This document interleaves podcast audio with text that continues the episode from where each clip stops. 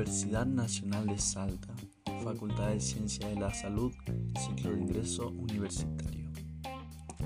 En este podcast hablaré sobre una situación de salud vivenciada con mi abuela. Ella, en un día normal, estaba caminando conmigo y empezó a sentirse agitada. Decía que le faltaba el aire. Entonces nos tomamos un remis y nos dirigimos al Hospital Guillermo Snope de Jujuy. Ahí un policía que estaba en la entrada nos colocó alcohol y nos tomó la temperatura. Me dijo que debía ir a anotarla en estadística, donde le pidieron sus datos.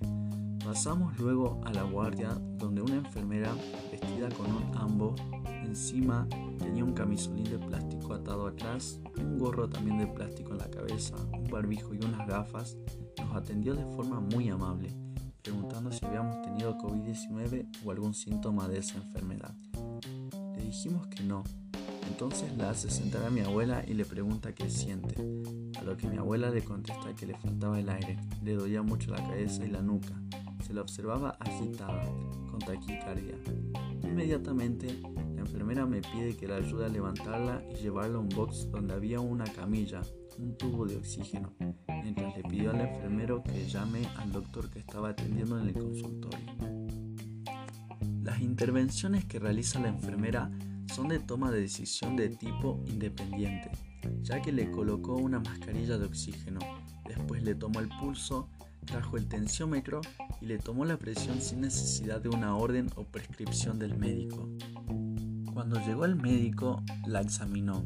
La enfermera le contó lo sucedido y que tenía muy alta la presión.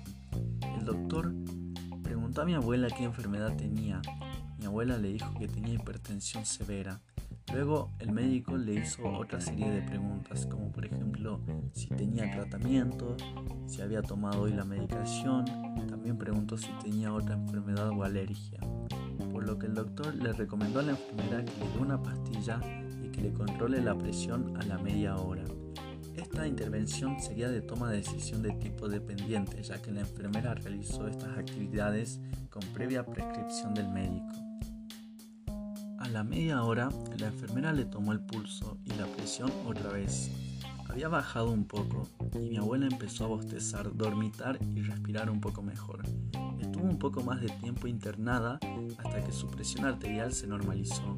Ya se sentía bien. Regresó el médico, quien le insistió que asista al cardiólogo y que ya estaba de alta por lo que ya podía retirarse. La enfermera muy amable la acompañó a la salida.